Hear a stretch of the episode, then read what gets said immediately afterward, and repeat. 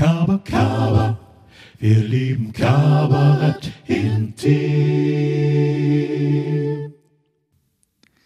Hallo und herzlich willkommen zu Kabarett Intim, dem Podcast des Kabaretttheaters Distel in Berlin, wo wir übers, man höre und staune, Kabarett reden. Im Allgemeinen und Speziellen. Und wenn ich wir sage, dann meine ich natürlich zum einen mich. Mein Name ist Rüdiger Rudolf. Ich bin, wie gesagt, der Dauergast hier in unserem Distel-Ensemble. Und zum anderen meine ich die vielen KollegInnen aus den verschiedenen Bereichen des Kabaretts, die Lust haben, sich mit mir über unsere Arbeit zu unterhalten. Hier an der Distel und natürlich auch woanders.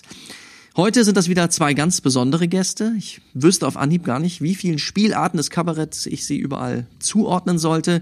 Sie machen beide Musik, sie machen natürlich auch Schauspiel, sie schreiben und komponieren und machen sicherlich auch noch andere Dinge, die ich hier äh, mit Sicherheit vergesse in dieser Aufzählung. Deshalb hole ich sie jetzt mal schnell dazu. Ich freue mich auf Melanie Haupt und Boris Leibold. Bis gleich. Kabarett intim. So, und wenn jetzt alles geklappt hat, habe ich hier bei mir in der Leitung Melanie Haupt. Bist du ja, da? ist richtig. Oh, ja, toll, ja, bin da. da. Und bin da. Boris Leibold. Ja, hallo. Fantastisch. Ihr Lieben, ich habe mir was überlegt. Heute zum ersten Mal hier bei Kabarett Intrim quasi eine Premiere. Ich bitte meine Gäste um etwas, was ich noch nie Gäste gebeten habt, habe. Wollt ihr euch vielleicht mal kurz selber vorstellen? Melanie. das habe ich noch nie super. gemacht. Möchtest du? Das, ja, das äh, äh, äh, genau aus den Gründen. Ich mich selber vorstellen. Ja. Ja. Also, puh, Nur, nur ganz ähm, kurz. Was, was machst ja. du denn eigentlich so, Melanie? Was mache ich eigentlich so? Also, ich würde mal sagen, ich bin Kabarettistin, Schauspielerin, Sängerin, Autorin. Ich spiele meine eigenen Stücke, die schreibe ich mir selber entweder solo beziehungsweise mit, mit einem Gitarristen äh, zusammen, der begleitet mich, Jonathan Bratoev, oder ich spiele mit einer ganz alten Freundin und Kollegin Judith Jakob zusammen. Ähm, Beziehungsweise wir hatten auch mal ein Trio, aber nun sind wir ein Duo, denn auch die Krise hat bei uns einen Arbeitsplatz gekostet. Und ähm, ja, ansonsten äh, bin ich, äh, wenn gerade nicht Pandemie ist, auch mit Bodo Wartke unterwegs. Und ja, so. Ach so, genau, ich habe noch eine Band. Eine Band habe ich. Stimmt, ja, man vergisst es ja. Ich habe anderthalb Jahre nicht gearbeitet. Ich habe es äh, wirklich kurz äh, vergessen. Ähm, äh, eine Band, mit äh, denen äh, spiele ich zusammen äh, Lieder von Hildegard Knef. Ja, wunderbare Band, großartige Leute. Das macht sehr viel Spaß. Fantastisch, Also, großartig. Das ist ja, das ist ja schon mal nicht wenig, was du da alles machst. Dann, ja, also theoretisch, ne? Theo theoretisch, ab, abgesehen von den letzten anderthalb Jahren. Ja. Neulich hat auch einer zu mir gesagt, Rüdiger, wenn ich übrigens sage letztes Jahr, dann meine ich immer vor zwei Jahren. Das letzte Genau. Jahr zählt nicht, aber so geht's, glaube ich, uns allen. Boris, wollen wir mal sehen, ob du das noch toppen kannst? Möchtest du dich vielleicht auch mal mit allen deinen Berufsbezeichnungen vorstellen? Ja, das ist jetzt äh, tatsächlich äh, kaum zu überbieten. Ich bin also Boris Leibold, ich bin 48 Jahre, ich habe eine tolle Ehefrau und zwei Kinder.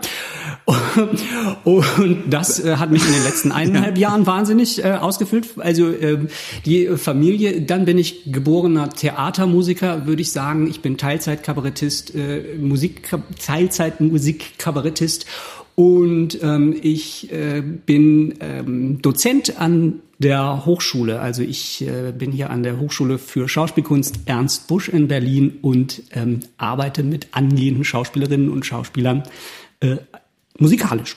So. Toll. Ja, du auf der Webseite, ich hab, ich hab, war natürlich, ich google euch natürlich dann meine Gäste auch immer mal, obwohl ich euch natürlich auch alle kenne, google ich euch immer. Und da war ich auch auf der Seite von der Ernst Busch und da stehst du als Dozent für Musik, Boris. Ja, schräg, ne? Das ist ja völlig schräg. Also Ja, dabei mache ich eigentlich, äh, genau, also es geht aber eigentlich, es geht um, äh, also wie heißt denn das offiziell? Liedgestaltung heißt es, glaube ich, was ich da mache. Ja, also wir ähm, genau versuchen sozusagen den Charakter des ähm, Schauspielers, der Schauspielerin äh, hervorzubringen äh, auf musikalische Art und gucken, was sind das da für, für Farben, die die da so äh, entwickeln können und so. Also wie interpretiere ich ein Lied und ähm, wie steht's mir? Fantastisch. Ja. da werden wir gleich nochmal drauf zurückkommen. Ähm, ihr habt aber beide relativ zu Anfang schon direkt gesagt, ihr seid, dass ihr Kabarettisten seid. Wie ist es, wie ist es denn dazu gekommen? War das, war das erklärtes Ziel, Kabarettist zu werden, Melanie? Nee, überhaupt nicht. Äh, Ich habe mich dann auch gewundert, beziehungsweise es hat sich dahin entwickelt. Also, ähm, ich habe ja, ähm, was heißt ja, also ich habe im, mit Schauspiel angefangen, habe die ersten zehn Jahre äh, in Theatern gearbeitet und äh, ja, ähm, vor eigentlich genau, nee, 21 Jahren haben Boris und ich uns zusammengefunden. ja, doch, Boris, doch, Boris. Äh, denn ich bin ja auch schon 47. Du bist schon 48, siehst du mal. Ähm, Ihr seid so jung. haben wir uns zusammengefunden, weil ich ähm, beim Bundeswettbewerb Gesang äh, einen Preis gewonnen habe und dann haben die mich danach gefragt, ja, Sie haben doch sicherlich einen Abend und ich so, äh, ja, ja, klar, klar, kein Problem, ja, ja, sicher habe ich. Und dann ähm, habe ich aufgelegt, habe ich Boris angerufen, habe gesagt, ich brauche ein Programm. Und Boris war so bekloppt, das dann mit mir zu machen. Diesen Abend haben wir sehr lange gespielt und ähm, ja, das war einfach Ach. sehr schön. Ja, das haben wir sehr lange gespielt. Also das habt ihr nicht nur Jahre. sozusagen mal eben kurz für den Wettbewerb aus dem Boden gestampft, sondern damit habt ihr dann auch später, seid ihr, habt ihr gespielt. Ja, also Ja, bestimmt bis, boah, bis wann haben wir das gespielt, Boris? 2010, 11, 12, ja, so irgendwie Richtung- sowas? Ja, richtig lang. Also zehn Jahre ja, bestimmt. Zehn Jahre haben wir das Wow. Laufen Ne? gehalten. Das Und acht Jahre davon haben wir nur geprobt. Genau, wir haben eigentlich immer geprobt, egal wo, in meiner Studentenklause in Ja, Wahnsinn. Mannheim. Moment, Ja, ich muss noch ein bisschen nachfragen. Äh, Melanie, Ja. du warst, wenn ich das richtig gesehen habe, in Essen auf der Volkwang, ne? ja, genau, das ist richtig. Auf der altehrwürdigen Volkwang-Schule. Die ist übrigens, Genau. ist, kann das sein, dass sie gar nicht mehr in Essen ist?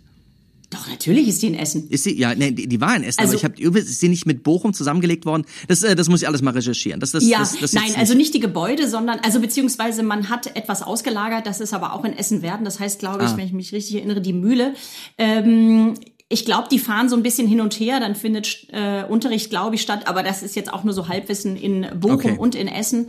Äh, also das war alles lange, lange vor meiner Zeit natürlich.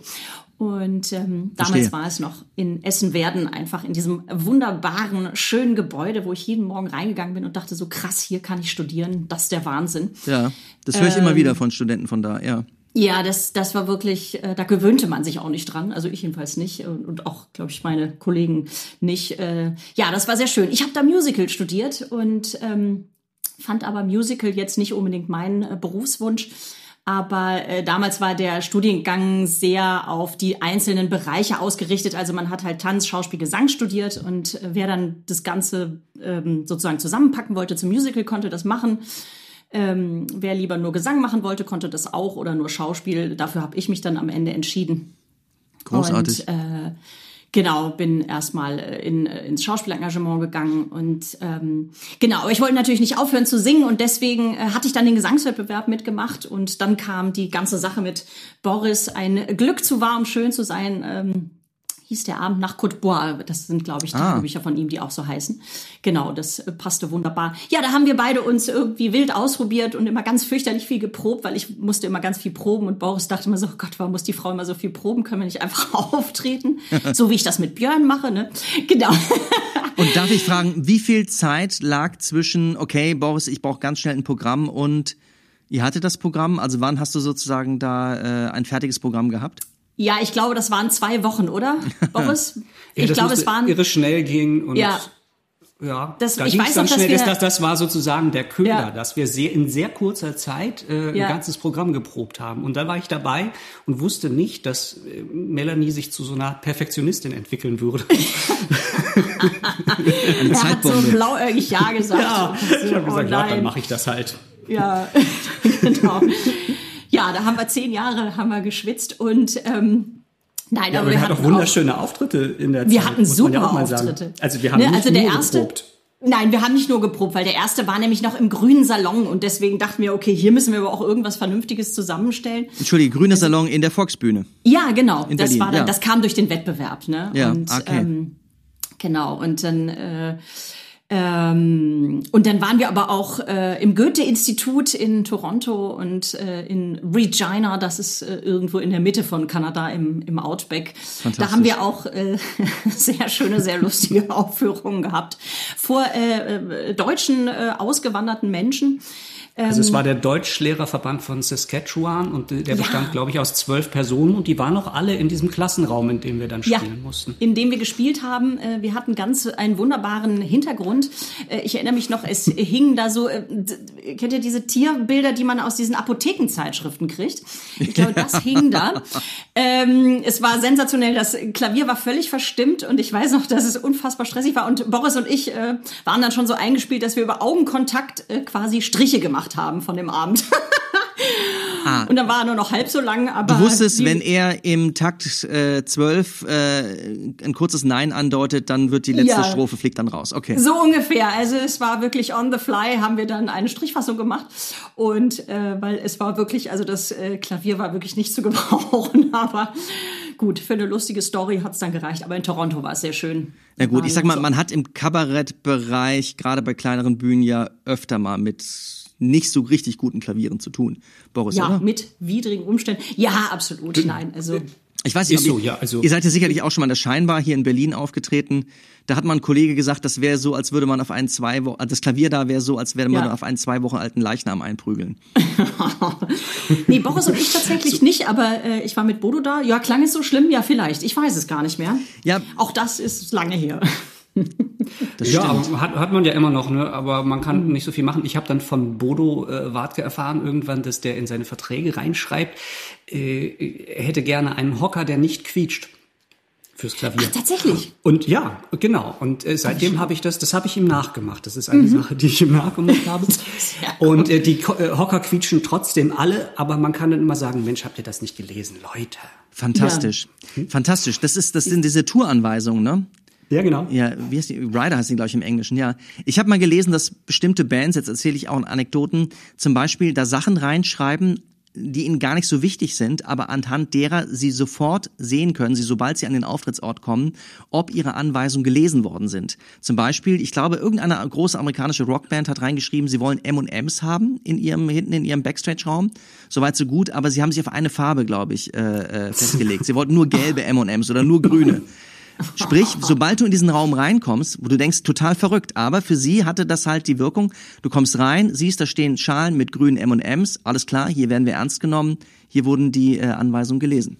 Ah ja, okay. Ah, Jetzt bringe ich euch auf Ideen, schlecht. oder? Aber das, das Ja. finde ich jetzt auch ein bisschen fies. Also äh, man, man in, in diesem Bereich sozusagen, in diesem Kleinkunstbereich, da landest du dann ja oft, sagen wir mal, bei so einer Veranstaltung eines Kulturvereins oder so. Und das sind so rührige Leute, die sich da engagieren und dann irgendwie fies muss man ja nicht sein. Nein, die will man jetzt nicht mit grünen M&M's belasten, das stimmt. Nein, dafür kriegt man leckeres, selbstgemachtes Essen. Also, Das stimmt. Das stimmt. Nein, ich habe da auch nur die besten Erfahrungen gemacht.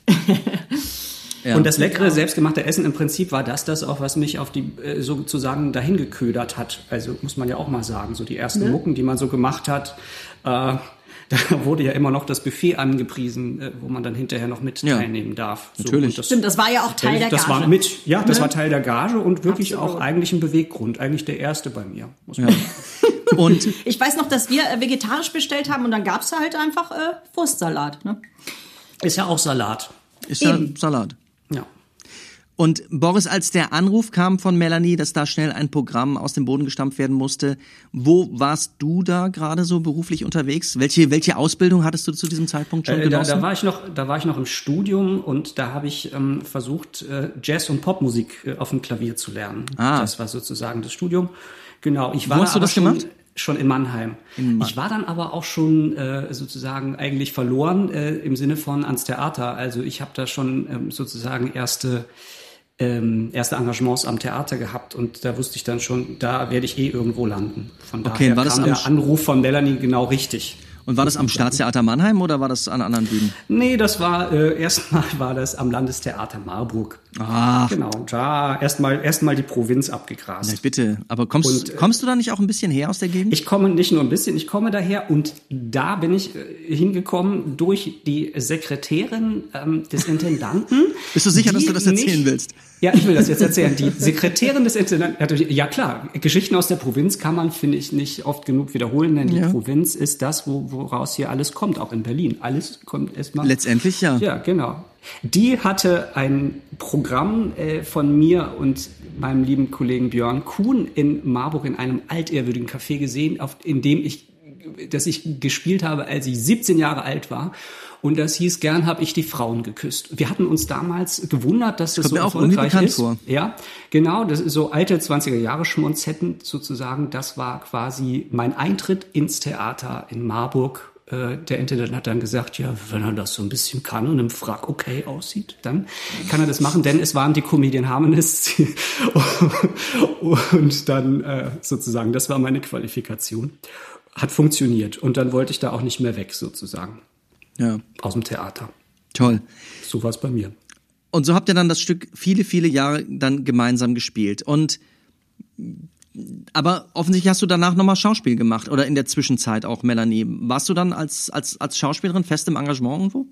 Nee, fest eigentlich äh, nur ganz am Anfang, also so ein Dreivierteljahr. Ähm, und dann ähm, musste ich kündigen, weil das nicht so richtig mein, ähm, mein Ding war. Ja. Ähm, ich bin dann immer als Gast engagiert worden an den verschiedenen Theatern. Also in Düsseldorf, äh, äh, genau, in Düsseldorf am Schauspielhaus habe ich ein paar Jahre gearbeitet. Das war wirklich eine spannende Zeit. Das war ähm, Wann war das etwa? interessante. Bitte? Ähm, von 2003 bis 2006 habe ich da gearbeitet. Okay. Genau. Kurz davor war ich, äh, genau, ich habe in Neues angefangen. Und äh, ja, da bin ich dann relativ bald gegangen und habe dann in Bielefeld äh, am äh, Schauspiel auch einen Abend gemacht, auch über Hildegard Knef. Und damals habe ich schon gedacht, also irgendwann muss ich das noch mal ähm, einfach nur Musik, einen musikalischen Abend machen. Das habe ich, den Wunsch habe ich mir dann irgendwann erfüllt mit der Band. ähm, Ja. Genau, ähm, also ja, ich, wie Aber- gesagt, bis 2010 oder 2011 bin ich, habe ich auch parallel immer noch Schauspielengagements gehabt äh, und habe dann aber auch irgendwann mal ein Musical gemacht, habe ich nämlich Hello Dolly gespielt und es war sensationell. Es war eines der besten Produktionen, die ich je gemacht habe. Das war großartig in Wilhelmshaven.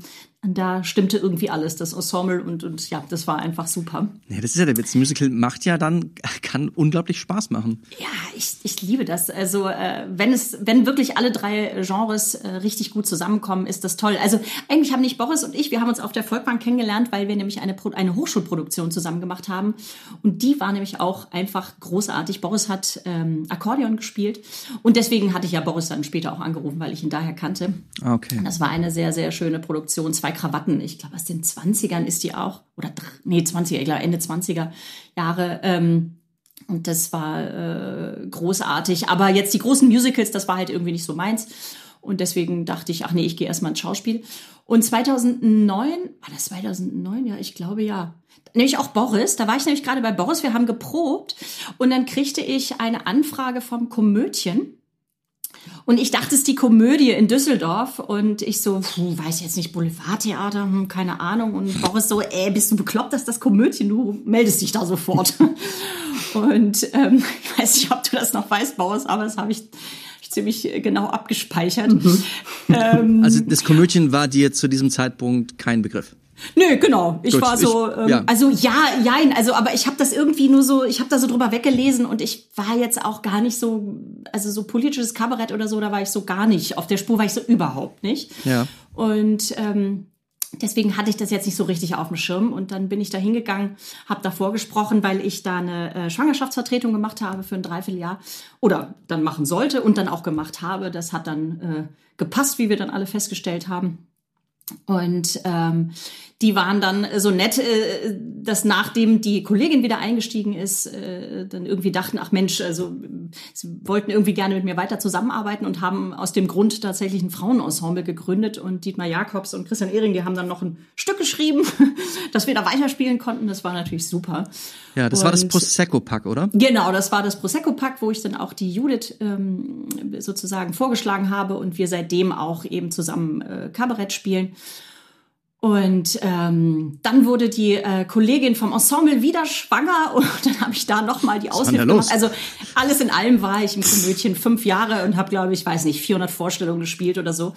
Das war ein, ein unfassbares Training, äh, wirklich auch Ja. Pointen setzen und also einfach dieses, diese jeden Abend wieder die gleichen Gags ähm, äh, neu zu erfinden. So nach 40 Mal dachte ich so, ah ja krass. Nach 80 Mal dachte ich so, oh Gott, mir ist schlecht. Und äh, beim 120. Mal dachte ich, ah jetzt habe ich wieder eine neue Idee. Ah. Und ähm, ja, das war eine sensationelle Schule. Und 2015 dachte ich dann, okay, jetzt habe ich irgendwie auch eine Idee. ich möchte gern auch meine eigenen Inhalte einfach, möchte gerne selber schreiben und habe dann ja zusammen mit einer, ähm, mit einer Freundin das Stück Frauen an der Steuer geschrieben. Und was wir dann ja auch hier in der Diesel im Studio gespielt haben. Und äh, sehr lange. Ähm, und ja, genau, 2020, März 2020 sind wir dann ja mit einem neuen Stück über das deutsche Gesundheitssystem Ja, ja, rausgekommen. das, in der Tat, ja, das, Genau. das ist äh, erstaunlich aktuell. Ja, da kommen wir das gleich war, zu. ähm, ich ja, wollte ja. wollte nur noch mal fragen zum Prosecco-Pakt. Das heißt, Ja.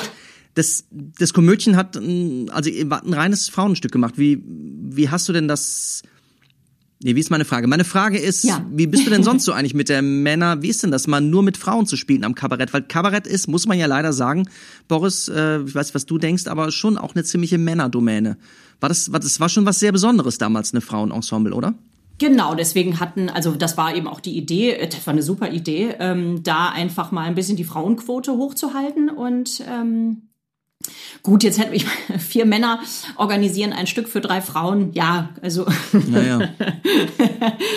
nein, aber das, nein, das war super. Also ähm, und ja, also wie gesagt, Judith äh, kenne ich, mit der habe ich zusammen studiert und Judith hatte noch ähm, äh, unsere Nora, ähm, äh, die äh, wiederum Nora kannte ähm, und hat die dann ins Ensemble geholt und ja, wir drei hatten einfach eine super Zeit. Also das war einfach super lustig. Wir waren auf Tour und äh, mit unserem Techniker, der war klasse und äh, beziehungsweise wir hatten auch mal verschiedene, aber ähm, ja, das war eine total schöne Zeit und Ja. ähm, genau. Aber irgendwann dachte ich so, okay, jetzt jetzt habe ich lange genug gelernt, jetzt muss ich irgendwie meine eigenen Sachen machen. Ja.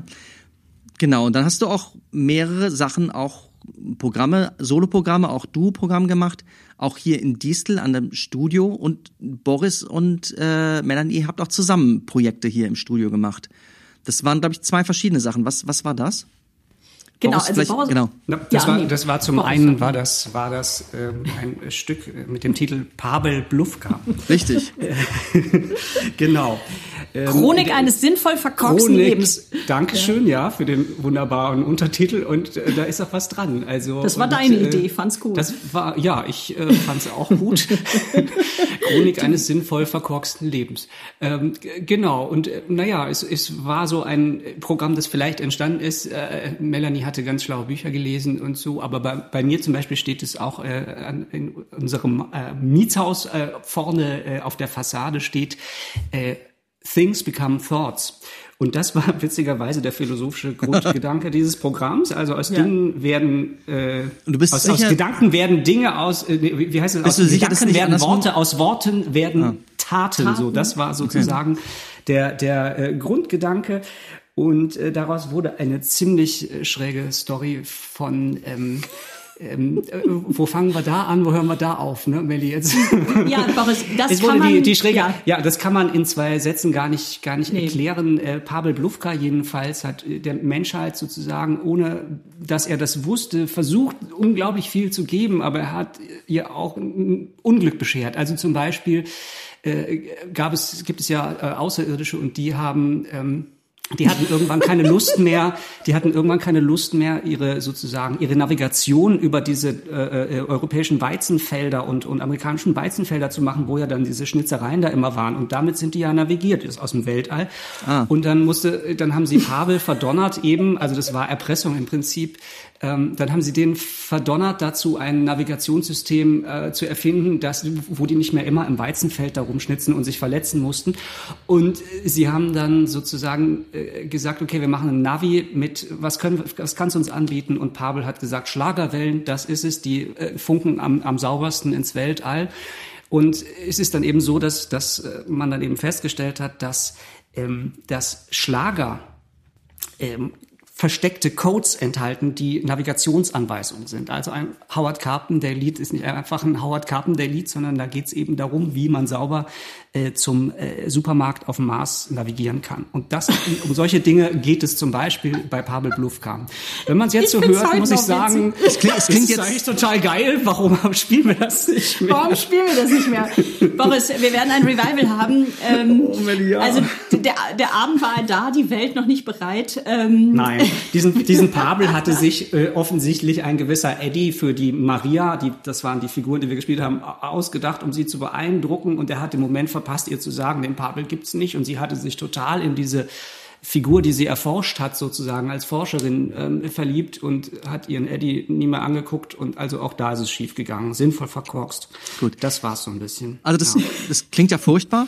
ähm, das hat aber sehr was war, Musik. aber was, was, was war denn das für ein Genre? Also war das, Das, ich meine, ihr habt in der Distel gespielt, war das, war das Kabarett, war das, also politisches Kabarett war es glaube ich nicht. Nee, politisch war es nicht. Es nein. war, ähm, es war schon es- gesellschaftspolitisch. Doch, wir doch, haben durchaus. es, warte mal, wir haben, ja, gesellschafts, gesellschaftspolitisch war es, absolut. Also ich glaube, die Prämisse war, äh, Glaube versetzt Berge, aber die falschen. Ja. Ähm. Also, Ne, ähm, okay. Ähm, es war, warte mal, wie haben wir es genannt, Boris? Wir haben es doch, wir hatten doch dafür irgendein Wort gefunden. Es war auf alle Fälle, ähm, ich, ähm, ach, guck mal, es ist auch schon echt Du, lange jetzt, her. ist, jetzt ist es bei mir Hacke. auch ist Sense. Ich, ich, Diese eineinhalb Jahre haben alles gelöscht. Das ist der ja, Wahnsinn. ja, war Wahnsinn, echt. Man, man Würdet ihr sagen, dass ihr einen schrägen Humor habt? Äh, ja, also Hm. beziehungsweise. Ja, also relativ gesehen, ne? Also relativ, äh, also zwischen Boris und mir, wir dachten so, ja, das ist doch, also so muss man's machen, ne? Also wir haben uns wochenlang bei Boris getroffen, uns in seine Küche gesetzt und uns die krudesten Dinge ausgedacht, uns schlapp gelacht und den ganzen Quatsch am Ende aufgeführt. Und es waren auch ein paar, die haben wirklich, also die fanden es auch wirklich sehr, sehr komisch. Ein paar haben es gar nicht verstanden und das ist ja auch völlig in Ordnung. Ähm, wir haben dann gesagt, okay, wir müssen von irgendwas leben, äh, das äh, Und haben dann sind noch mal einfach was zu wenige. anderes gemacht. Ja, Ne? so ist es. Genau, also ähm, leider, aber vielleicht kann man es ein bisschen mainstreamiger nochmal aufziehen, Boris. Darüber sollten wir wirklich nachdenken. Ich finde, Darüber da sollten- waren wirklich ein paar gute Sachen Ja, dabei. das ist, das ist, heute müsste man natürlich jetzt echt aufpassen, weil, weil man jetzt äh, sagen würde, ist ja im Prinzip so, so, warum Querdenken nicht funktioniert, ne? Also das war, ist irgendwie voll gut gemeint, Ach aber Gott, ja. schief, Äh, ja. gut, dann warten Da wir die ganz Phase schnell- ab, bis das wieder weg ist. Deswegen, Mhm. genau, das muss man äh, noch abwarten Das- und dann kann man ja, den wieder äh, befreit raus. spielen, dann, genau. genau, wenn, okay. dann, wenn dann hier die Welt wieder ein bisschen zurückdreht. Ähm, Aber ihr, Melanie, ich komme jetzt wieder zu dir. Du bist Ja. dann aber schon, sag ich mal, politischer geworden. Du hast dann Soloprogramme gemacht. Ähm, nee, nee, das Soloprogramme Eins, auch, mhm. aber auch ähm, ein Programm, wo ihr, glaube ich, zu dritt wart, Frauen an der Steuer. Und ein Genau. Programm, wo es auch drei Frauen sind, La Familia. Und Familia geschrieben mit PH, nämlich so wie Pharmaindustrie, wenn ich das richtig Genau. verstehe. ja, absolut. Ähm, das sind also durchaus mm, politische Themen, also Steuerpolitik oder oder die Pharmaindustrie, ähm, wo du dich wirklich, also wurde, du bist die Autorin dieser Stücke, ähm, Mhm. Wo man sich quasi monothematisch, also diesem einen Thema an einem Abend widmet, oder? Genau, das äh, ist mit diesem Steuerstück so entstanden. Also das habe ich ja damals noch mit einer äh, Freundin zusammengeschrieben. Ähm, da, also Bodo hatte irgendwann mal gesagt, äh, was er schön daran findet, ist, oder was vielleicht auch nicht so oft gemacht wird, ist, dass man eben wirklich ein einziges Thema nimmt und das vertieft und ähm, dass man sozusagen nicht so von Nummer zu Nummer und so über verschiedene Themen einfach so durchwandert. Und äh, das war aber jetzt gar nicht Absicht, das hat uns einfach äh, interessiert und es hat auch so viel Stoff hergegeben. Eben auch das äh, Steuersystem ist ja wirklich, also wenn man es einfach nur mal durchliest, unfassbar komisch, wenn es nicht so schrecklich wäre, aber ähm, es hat äh, durchaus äh, sehr viel ähm, äh, Potenzial zur Komik an sich. Also man muss da gar nicht so viel machen. Aber da muss man sich schon, sag ich mal, ganz schön in dem Thema verbeißen, um, sag ich mal, Mhm. die Komik äh, des Systems Zu finden, Zu finden, ja, oder? Also dafür haben wir dann, glaube ich, wirklich anderthalb Jahre oder sogar länger. Ich weiß jetzt, das weiß ich jetzt, ja, also mindestens anderthalb Jahre haben wir da recherchiert. Gut, das war jetzt auch das erste Stück, da haben wir wirklich noch länger gebraucht, um das auch zu entwickeln und äh, auch mit den anderen beiden Spielerinnen noch äh, und immer wieder lesen, schreiben, lesen, schreiben sozusagen. Und äh, ja, dafür habe ich wirklich sehr, sehr, sehr viel recherchiert und das hat mich ähm, ja so ein bisschen auf, ein bisschen mehr auf den Weg in, in diese Richtung gebracht. Ja, wirklich mich, mich, äh, ähm, ähm, ähm, wie soll ich sagen? Kabarettistisch Ja, das ist einfach so diese politischen, also diese, diese strukturellen ähm, Probleme, die dann äh, in der Gesellschaft äh, so aufkommen, dass mich das einfach am meisten interessiert. Jetzt gar nicht irgendwelche nur bestimmte Personen oder so, die man vielleicht gut oder blöd findet, sondern äh, die Struktur dahinter und was es uns irgendwie allen so schwer macht, äh, dann damit umzugehen. Also wir hatten ja dann auch in dem, in dem Abend saßen auch äh, in Frankfurt zum Beispiel, saß mal die Steuerfahndung in dem Abend. und die haben uns da was Nettes reingeschrieben und meinten auch so, ja genau, so ist es. Und ähm, Ach, wie schön. Also die Fachleute äh, haben es ja, durchgewunken und haben die sich haben amüsiert. absolut, absolut. Äh, es war auch hier in Berlin, auch hier in der Distel. Ähm, war, äh, waren äh, fünf äh, Finanzbeamten drin, mit denen haben wir uns auch hinterher noch äh, echt köstlich amüsiert. Und äh, die haben uns noch krudere Geschichten erzählt und meinten auch, also da findet einfach kein Mensch mehr durch. Und äh, die können einem auf eine Art auch einfach leid tun, denn die müssen das ja auch irgendwie alles, also das, das haben die sich ja auch nicht ausgedacht. Ne? Insofern ähm, Ja. ähm, genau, geht es, geht es einfach um diese, diese völlig irrwitzige äh, Gesetzgebung. Und ja, diese Art der Recherche hat mich total, äh, das hat mir total Spaß gemacht, das hat mich fasziniert, da Ja. mich wirklich in ein Thema dann irgendwie so, so wirklich über, über ein Jahr so reinzufummeln. Und ähm, und danach hatten wir dann ähm, gedacht, okay, das Gesundheitssystem, das interessiert uns, das, da läuft einiges schief. Und das war ja 2019, das habe ich dann Wir befinden uns also vor Corona noch. Ja, ja, ja. Äh, das äh, war tragisch äh, und äh, beziehungsweise ja gut, dann auch irgendwie aufschlussreich. Äh, ich war dann ein bisschen informiert auf eine Art. Ähm, äh, habe 2019 halt wie eine Blöde recherchiert über das Gesundheitssystem, die Pharmaindustrie und habe mich auch mit ein paar Leuten unterhalten, auch mit einem ähm, äh, mit einem Mann aus der auch ähm, in der Regierung selber war äh, 2000 bis 2009 äh, und auch ein wirklich guter Kenner des Gesundheitswesens ist, äh, habe mich auch habe auch jemanden interviewt, der mal bei Pfizer gearbeitet hat und auch aus den sozusagen den korrupten Gründen letzten Endes da weggegangen ist. Ähm, habe, weiß ich nicht, 180.000 Dokus geguckt und 5 Millionen Artikel gelesen. so, also so kommt es mir vor.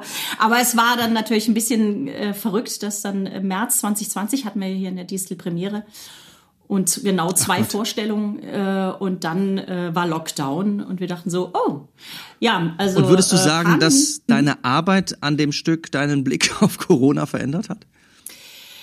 Also, ähm, ich, ich hatte ja nun dieses, äh, äh, also oder ja, dieses Wissen hatte ich mir jetzt ja sozusagen so angelesen, äh, bevor das alles anfing und dann dachte man so, ah ja, jetzt eine Pandemie, äh, keine gute Idee. Äh, mit diesem runtergewirtschafteten System von dem man seit Jahren weiß, äh, dass wir kein Personal haben. Äh, Das ist massiver äh, Druck ausgeübt worden, auch von der EU, von Brüssel, äh, Spanien, Italien, dass sie ihre ähm, Gesundheitssysteme entweder privatisieren oder einfach massiven Abbau betreiben. Ja, das hat man dann jetzt äh, gesehen, was es für Konsequenzen hat, wenn da mal so was passiert. Also wir haben ja noch nicht mal Ebola, wir haben jetzt ein Virus, das ist ja vergleichsweise Ja. äh, harmlos sozusagen, also harmlos im Sinne von ähm, im Vergleich zu Ebola. So Ja. Ne, könnte ja alles äh, schlimmer sein. Und dann äh, dachte man so, ja, also keine gute Ausgangssituation. Ja. Und was dann alles so passiert ist, dachte ich so, ja, passt ins äh, System, zumindest das, was, wie ich das so verstanden habe. Ähm, und äh, ist beunruhigend, ja. Ja. Mir ist, als das mir angeguckt habe, was du da gemacht hast mit diesem Programm, mir ist eine Berufsbezeichnung für dich nochmal eingefallen. Ach ja, Du bist, das ist schön. ich glaube, du bist investigative Kabarettistin. Ja, stimmt. Genau, das ist, das habe ich jetzt neulich auch. Äh, äh, stimmt, genau, das ist das, was mich wirklich äh, interessiert. Also ich habe Lust auch wirklich diese, weil mich das selber so fasziniert, diese ganzen Infos wirklich so zusammenzutragen und das dann ja einigermaßen hoffentlich irgendwie lustig auch, also so, dass man das alles so ein bisschen besser verdauen kann, weil es ja auch irgendwie schrecklich ist alles. Ja. ähm, Naja, das ist ja eine große Kunst, das dann unterhaltsam zu machen. Und das ist es ja offensichtlich. Die Stücke waren ja, also, na gut, bei La Familia, das ist erst noch nicht so oft gelaufen, aber Ja, ja, bei Frauen aber- an der Steuer, das war ja ein großer Erfolg. Genau, genau. Also genau, das stimmt. In, ja, genau. Ähm, das, ich dachte ja eigentlich, dass das mal so die, die, die Urform vom, vom Kabarett war. Also dass es ja informativ sein soll. Etwas wird aufgearbeitet, was man vielleicht jetzt so als Bürger, wo man vielleicht auch einfach keine Zeit hat, irgendwie das alles zu recherchieren. So, jetzt habe ich die Zeit und Ja. ähm, äh, genau, das finde ich, äh, man vielleicht soll hast du sogar lernen auch an dem Abend. Ein bisschen die Zukunft des Kabaretts, denke ich, der Gedanke kommt mir gerade so, weil Ja. Kabarett erklärt ja gerne mal dem Publikum so ein bisschen, wo, wo, wie es läuft, wo der, Genau. wie sagt man, wo der Hase, nee, wo der Hase Also, läuft, wo der- wie der wo der Hase läuft. Haken ist, aber wo der Haken ist, alle der Hase Themen, läuft, ja. Genau, Mhm. alle Themen sind so komplex, dass man vielleicht immer mehr so in, in, in einzelne Bereiche gehen muss.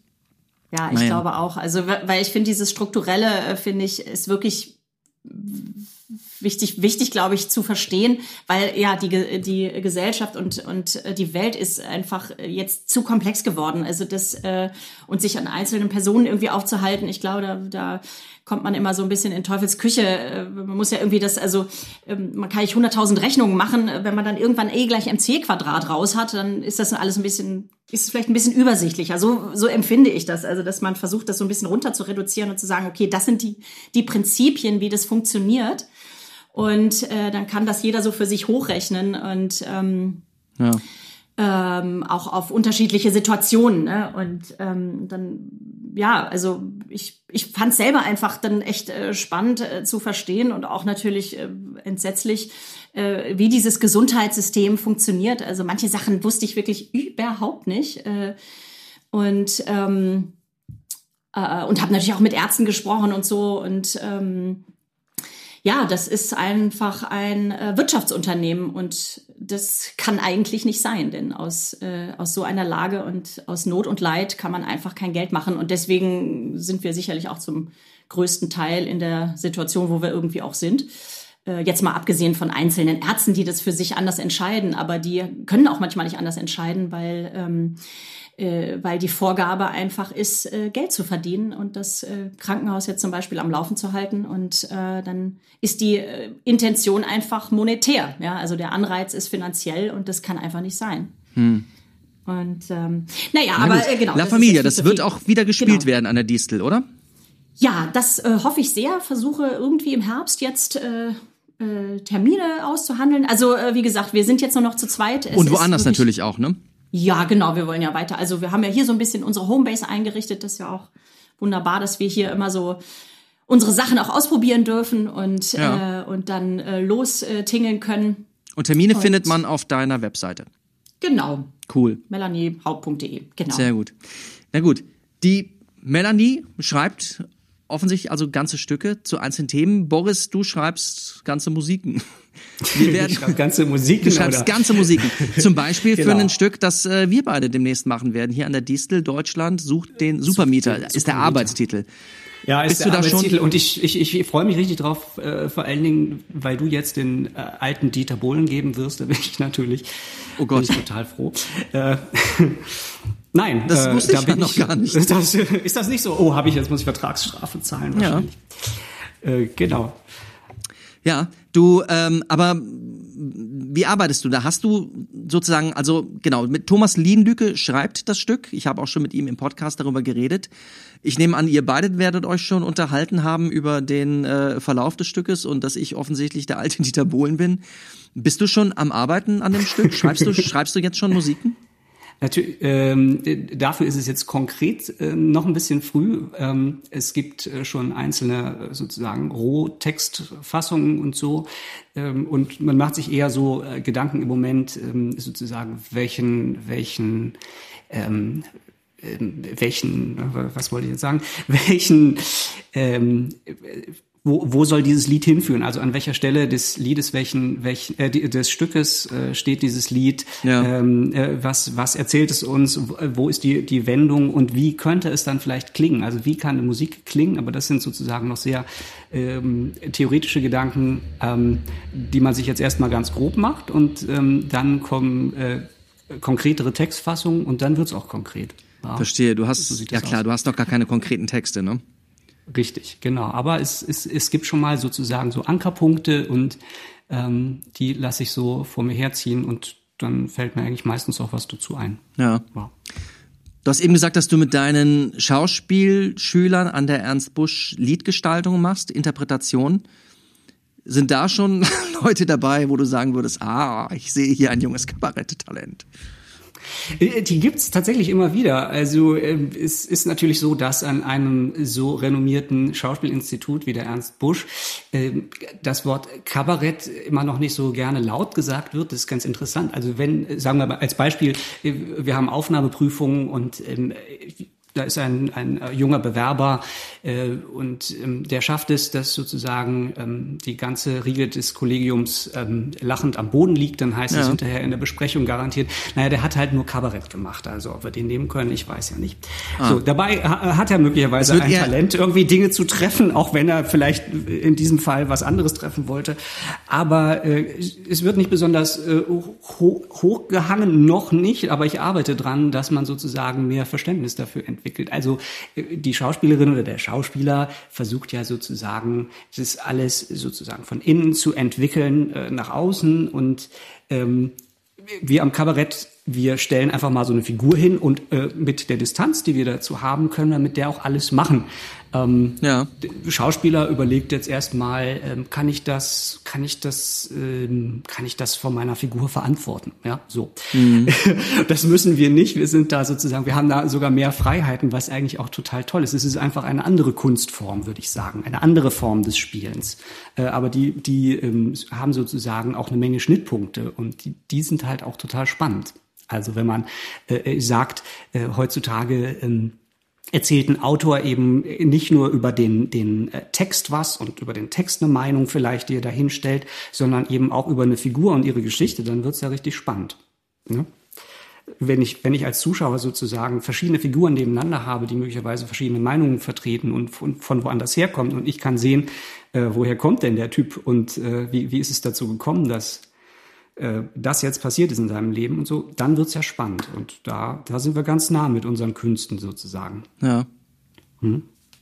Cool, ja siehst du, ich krieg ein richtig schlechtes Gewissen, wenn du das sagst, dass man das als Schauspieler von innen holt. Ähm, das habe ich jetzt einfach mal ja, so ja. grob unterschieden. Wir, wir, ihr stimmt. seid die Schauspieler, ich bin ja gar kein gelernter Schauspieler, aber wenn ich mir das jetzt so in den Jahren anschaue, dann ja.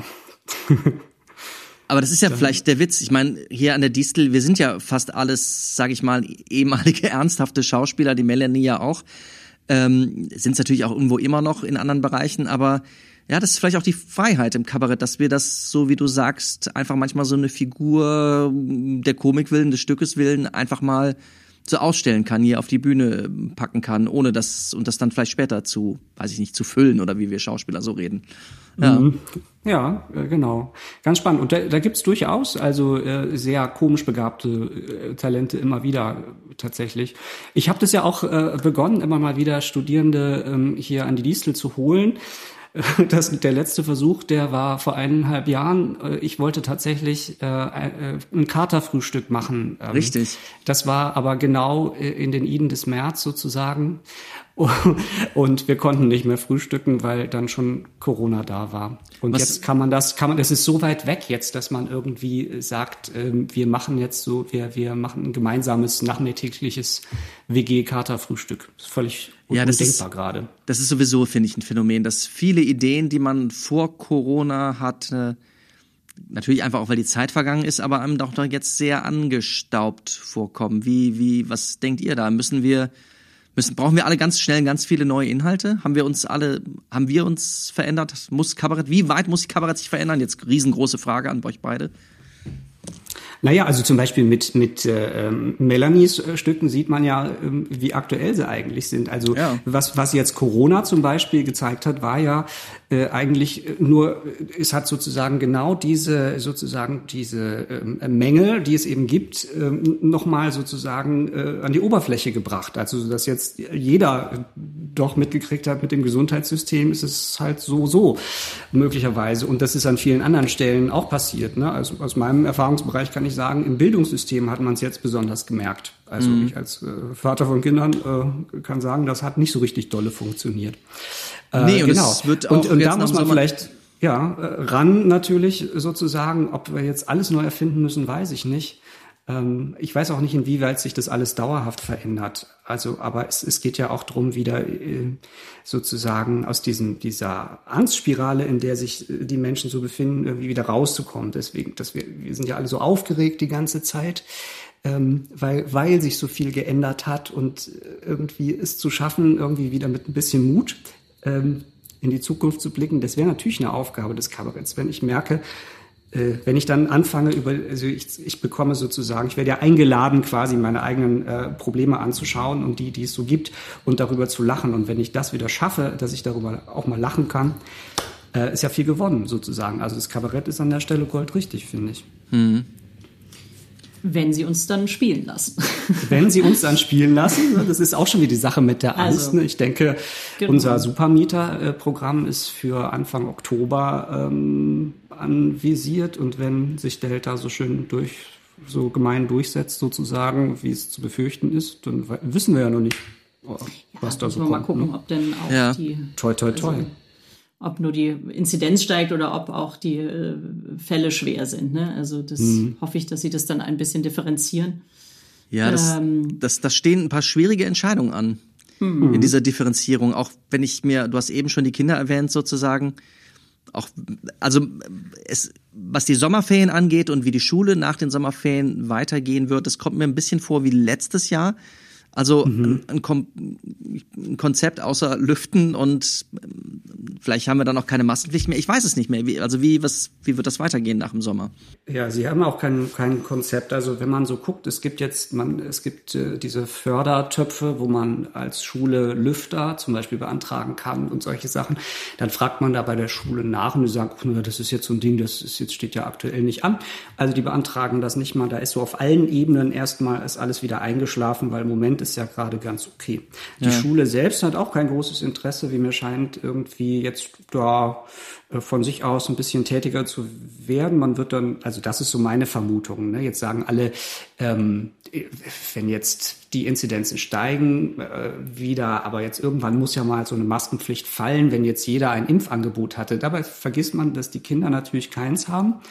Ähm, die können sich das halt nicht aussuchen, ob sie geimpft werden wollen oder nicht oder so, weil man es noch nicht weiß und also sie kriegen keins und das heißt, die sind in jedem Fall diejenigen, die äh, wieder Pech haben werden sozusagen, wenn es hart auf hart kommt und das ist eigentlich schade. Wirklich, wie du sagst, dass, kein, dass es da kein Konzept gibt, irgendwie zu sagen, wir wollen unbedingt, dass die Unterricht haben. Und ich möchte es nicht mehr haben wie Ja. im letzten Lockdown, dass ich da irgendwie äh, an drei von fünf Schultagen mit meiner Tochter, also als es diesen Wechselunterricht gab, war sie drei Tage zu Hause und zwei Tage in der Schule.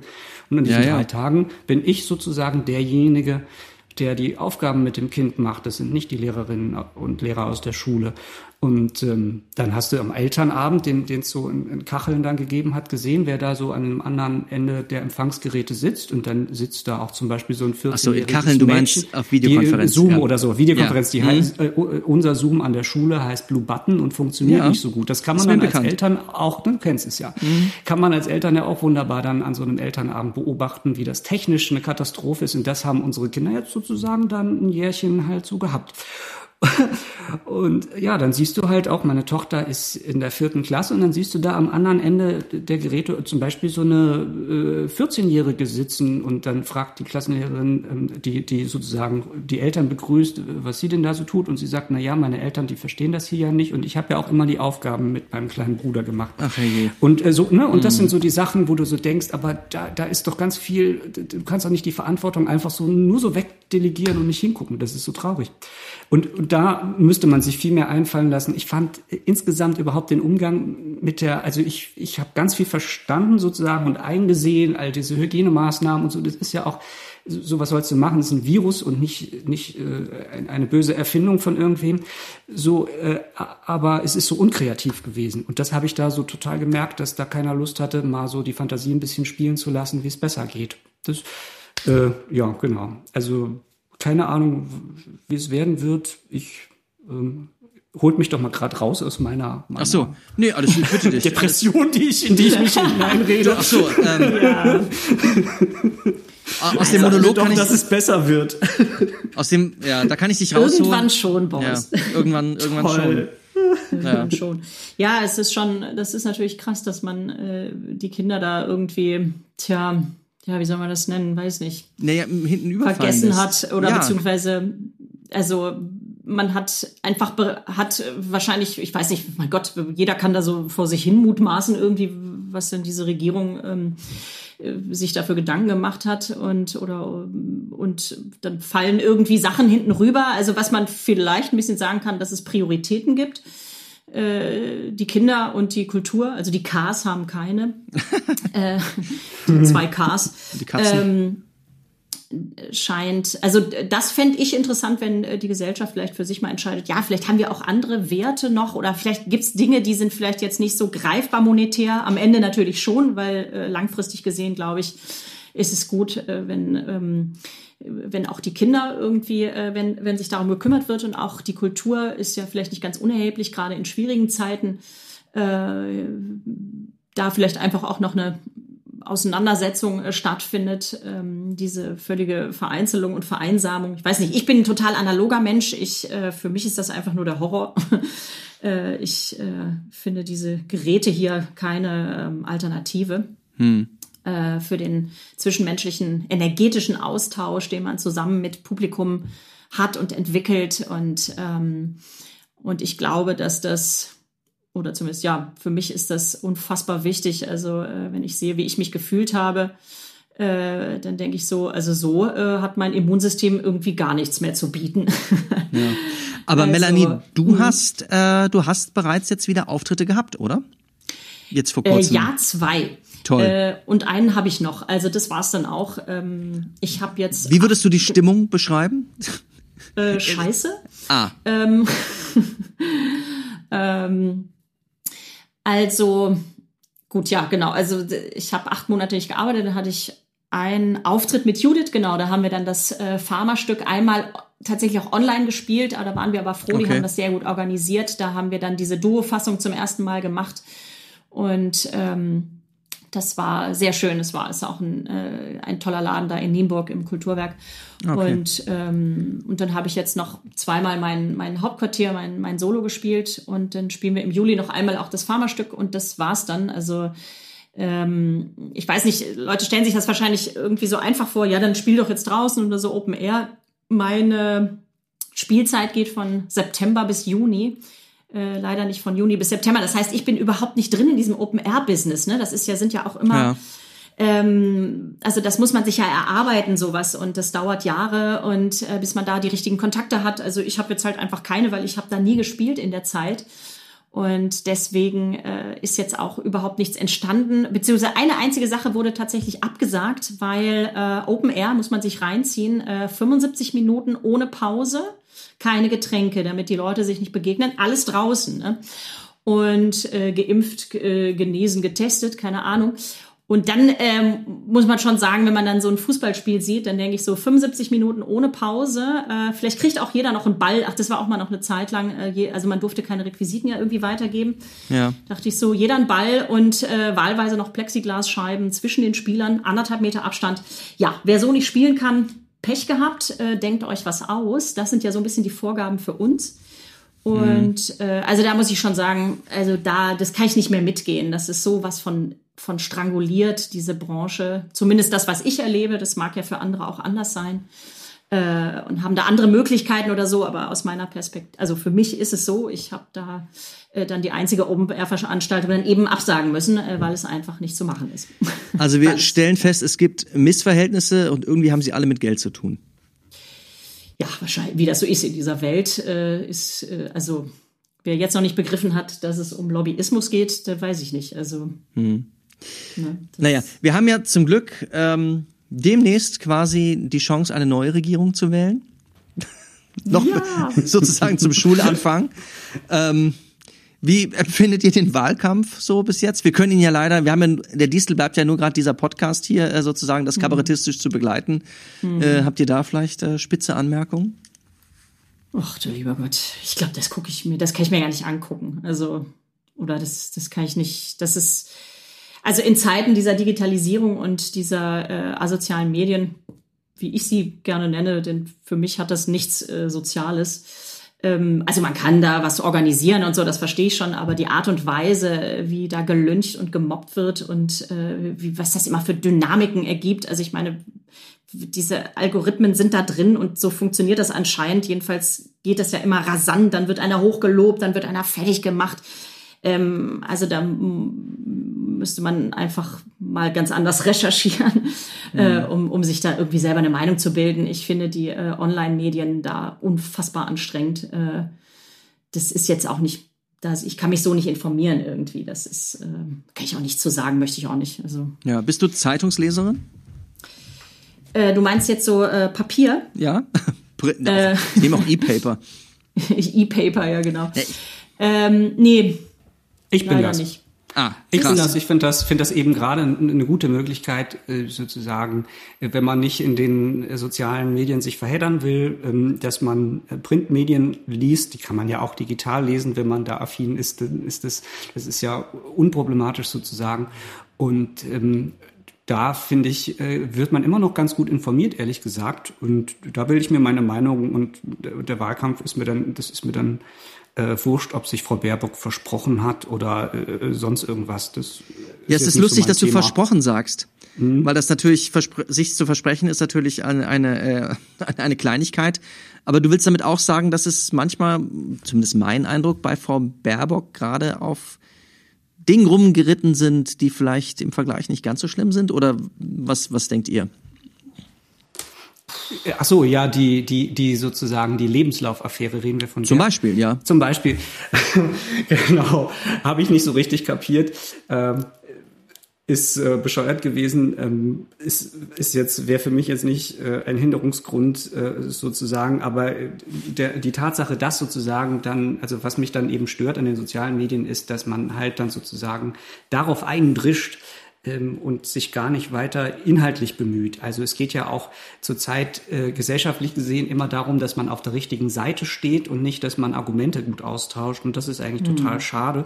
Deswegen lese ich ja einfach verschiedene Argumente und rede im Freundeskreis vielleicht über Dinge, die mich bewegen und so. Und da kann man sich ja auch in Stimmung bringen und dann irgendwann zu einer Wahlentscheidung kommen. Das finde ich irgendwie, äh, oder ich schreibe mal meinem Abgeordneten aus Schöneberg irgendwie und frage den, wie er zu was steht. Das habe ich auch schon gemacht, als es so um die äh, Schulpolitik ging und so. Und ähm, da, das finde ich irgendwie wertvoller, als jetzt irgendwie zu gucken, ob auf, äh, Ja.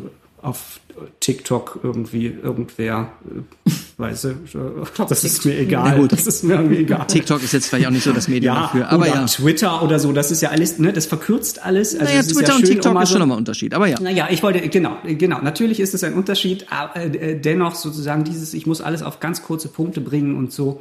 Ich habe da überhaupt das letzte Mal drauf geschaut, irgendwie bei dieser, bei dieser alles dichtmachen Aktion, die ich nicht mal mitbekommen hätte, wenn nicht sozusagen ein mit mir bekannter Mensch sozusagen genau dafür geworben hätte, sich das, dass ich mir das mal anschauen soll weil dieser Mensch da vorgekommen ist. So, genau. äh, Was war jetzt die Frage? Verflixt? Äh, hänge ich.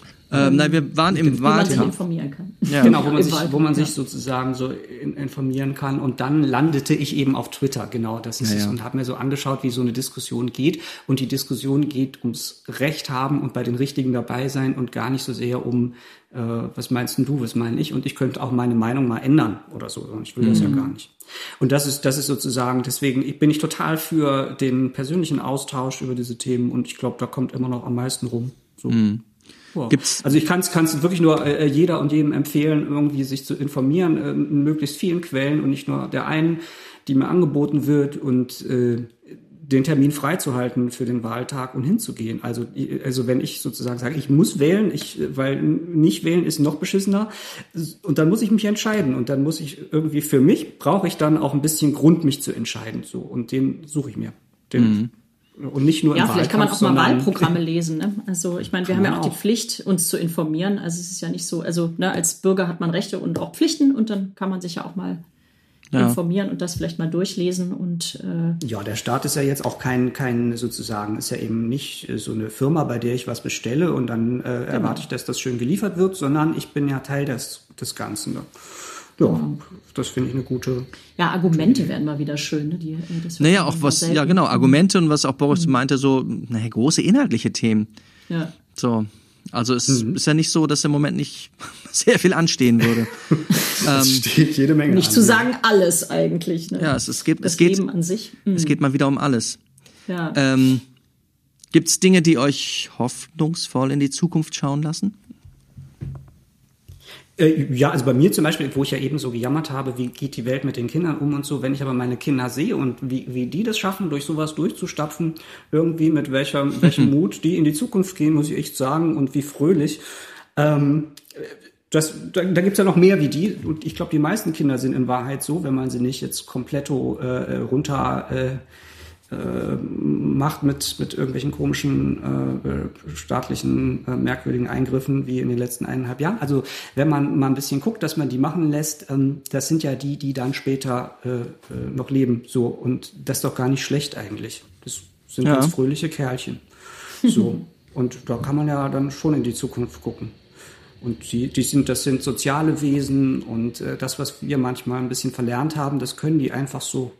Das ist eigentlich total toll und von daher muss man sich jetzt nicht grundsätzlich äh, ähm, sozusagen, äh, glaube ich, äh, nur Gedanken machen, dass die Welt oder wann die Welt untergeht. Ich glaube, es gibt noch eben wirklich noch ein bisschen Hoffnung. Ja. Sehr gut. Das ist doch ganz gut. Melanie, kannst du da noch einen draufsetzen? draufsetzen? Nee, äh, absolut nicht. Ähm, ähm, Hoffnung. Hm.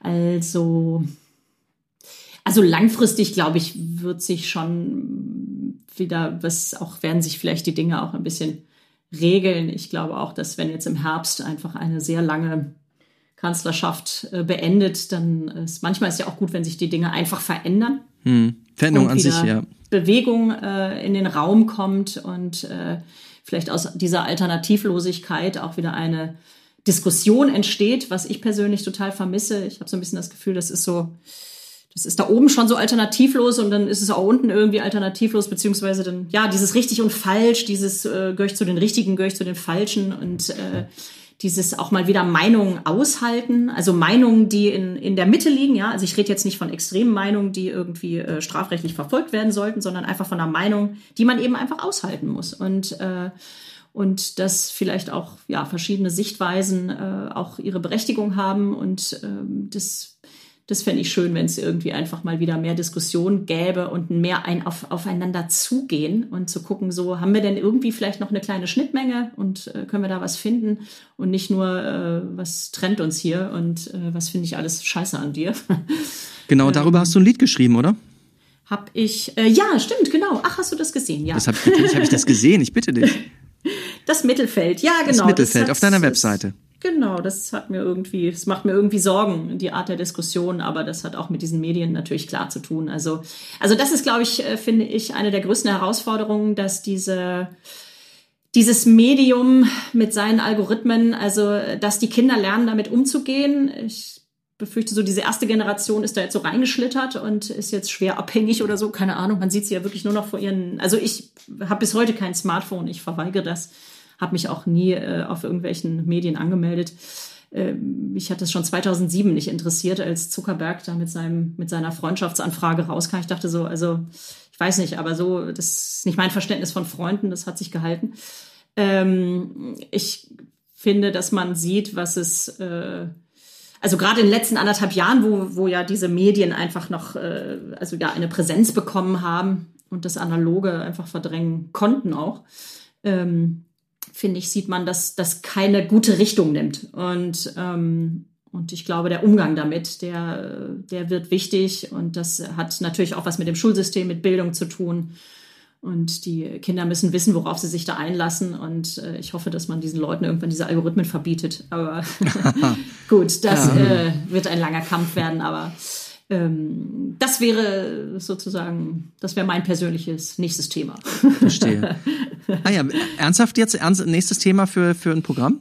Ja, doch. Also ähm, ich finde, also ich, ich kann mich nicht ganz entscheiden. Also ich finde ja auch äh, Ernährung äh, einfach, also die die. Ähm, das klingt sehr gut. Äh, die die ähm, na ja die Lebensmittelindustrie, ne ja. Ernährung. Also das äh, und damit zusammenhängt natürlich auch die äh, Medien also mm, ja, vielleicht, äh, ich habe so ein paar Themen, die ich irgendwie jetzt sehr grundsätzlich finde und die ja, und Ernährung, so, ja, ja, große Player sind. Ja, Entschuldigung. Ja, ja, nee, nee, ich die, bin dazwischen gegangen. Ja. äh, die jetzt einfach gerade sehr viel verändern und wo man ja auch sieht, äh, Ernährung zum Beispiel. Also das ist zum Beispiel eine Sache, die ich total äh, verrückt finde ähm, jetzt seit anderthalb Jahren. Also Jens Spahn hat, glaube ich, letzten April schon gesagt, äh, oh Gott, wir haben 40 Prozent Risikogruppen. Äh, ich weiß nicht, die meisten äh, haben Diabetes, wegen, auch wegen äh, schlechter Ernährung oder weil sie zu dick sind, Hochblut, Hochdruck. Also es ist, sagen wir mal, ein, ein es ist anscheinend ein gesund, ungesunder Lebensstil.